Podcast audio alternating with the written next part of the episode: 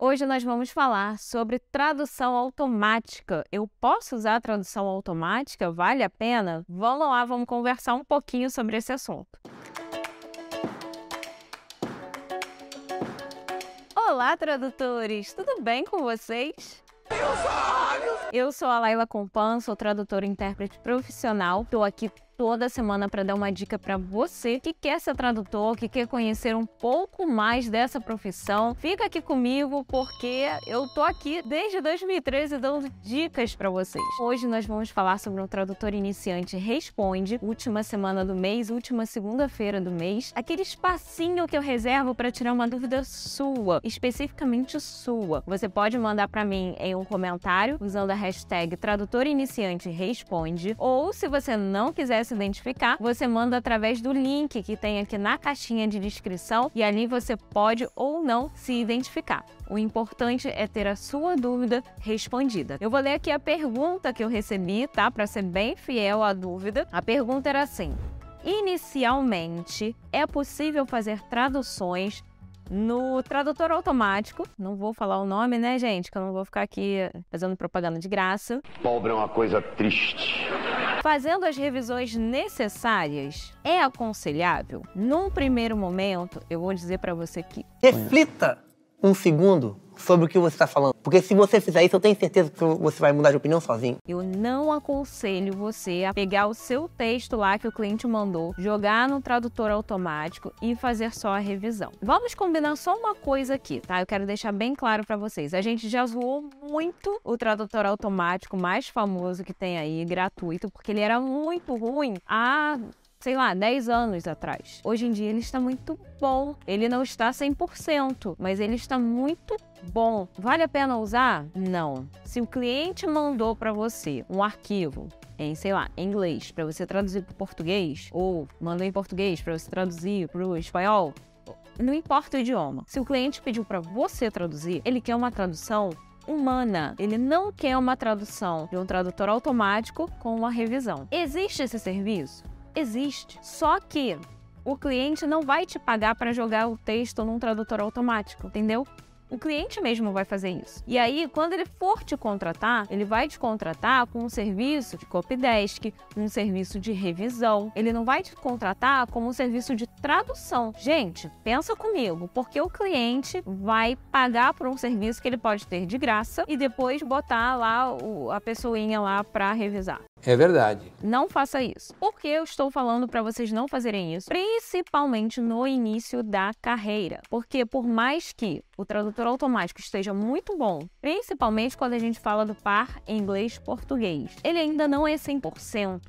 E aí o que acontece? Ele comete alguns errinhos que são muito sutis. Nesses errinhos sutis, você erra junto. Você vai deixar esses errinhos passarem. São errinhos que você mesmo pode ser que cometa. E aí, quando você botar no tradutor automático, se você não tiver um domínio assim muito sinistrão do idioma, você vai deixar passar. Principalmente se a gente estiver falando de versão. O que é versão?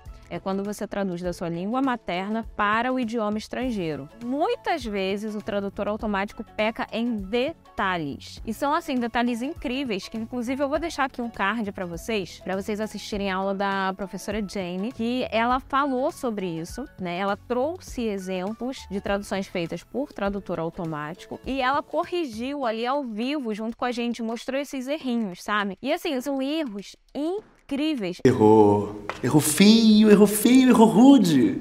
Erros que eu, que não faço versão para o inglês, né? Eu não traduzo do português para o inglês, erros que eu cometeria. Eu faço tradução do inglês para o português, do espanhol para o português e do português para o espanhol. Mas eu, eu, Laila, não me atrevo a traduzir do português para o inglês. Por quê? Porque são errinhos que eu cometo. É os mesmos errinhos que o tradutor automático comete. E são nesses errinhos que uma pessoa nativa que tem tá ali envolvida naquela cultura, que cresceu com aquele idioma, vai perceber que teve erro. Qual é o meu conselho para você que está começando agora? Aprenda a usar uma Cat Tool. Uma Cat Tool vai fazer o quê? Ela vai te ajudar muito na produtividade. Se você pensa em pegar um texto que o cliente te manda e jogar num tradutor automático para revisar só depois, né? Por causa de produtividade, para fazer o trabalho mais rápido, eu diria para você não fazer isso. Se o cliente te pedir esse serviço é uma coisa, mas eu não digo para você fazer isso, porque você pode é, deixar passar errinhos que o cliente vai perceber que aquele texto foi traduzido por um tradutor automático e não por você. Faça isso na Cat Tool. Tem uma Cat Tool, saiba usar uma Cat Tool que você vai traduzir. Você vai salvar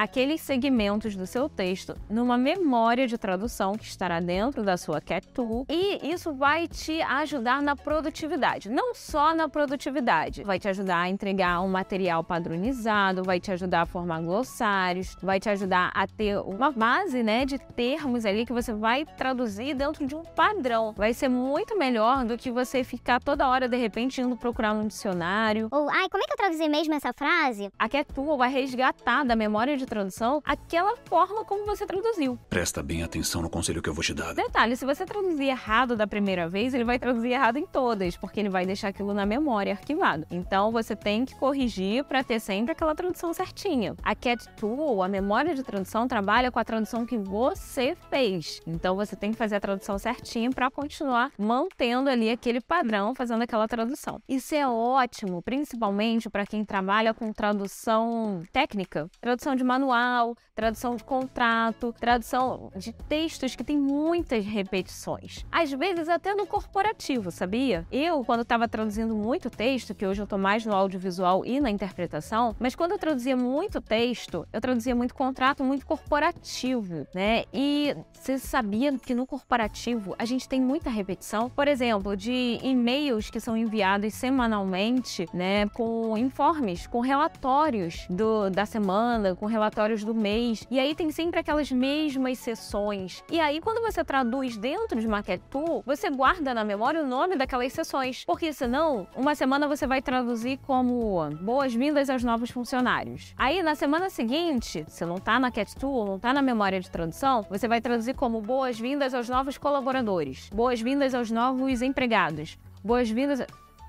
Entendeu? Tem que ter um padrão. Se a sua tradução tiver um padrão, nossa, o cliente vai ficar super satisfeito. Tudo que eu falei ali é meio que sinônimo, né? Funcionário, empregado, colaborador. Só que dependendo da empresa, um desses três termos vai ser preferível do que o outro. Também pode acontecer de você traduzir como funcionário e a empresa falar: não, aqui a gente usa colaborador. E aí você troca lá na sua tradução e vai ficar na sua memória que o cliente tem, aquele cliente X tem preferência por aquele termo. É muito bom. Invista em aprender a usar uma Cat Tool. Você pode usar uma Cat Tool paga ou você pode usar uma Cat Tool gratuita. As duas funcionam da mesma forma. É, existem Cat Tools que você vai instalar no seu computador para usar e existem online. Claro, tudo dentro né, de uma segurança, não fica exposto e tal. Diferente também do tradutor automático gratuito. Se você pega um texto do cliente, um texto confidencial e joga no tradutor automático gratuito, aquele texto está, entre aspas, disponível, né? Ele vai ser usado para alimentar aquela memória, você não sabe quem tem acesso a ele. Quando você trabalha com Cat Tool, por ser já algo ali da, da nossa realidade, os criadores sabem que a gente trabalha com material confidencial, aquele material vai ficar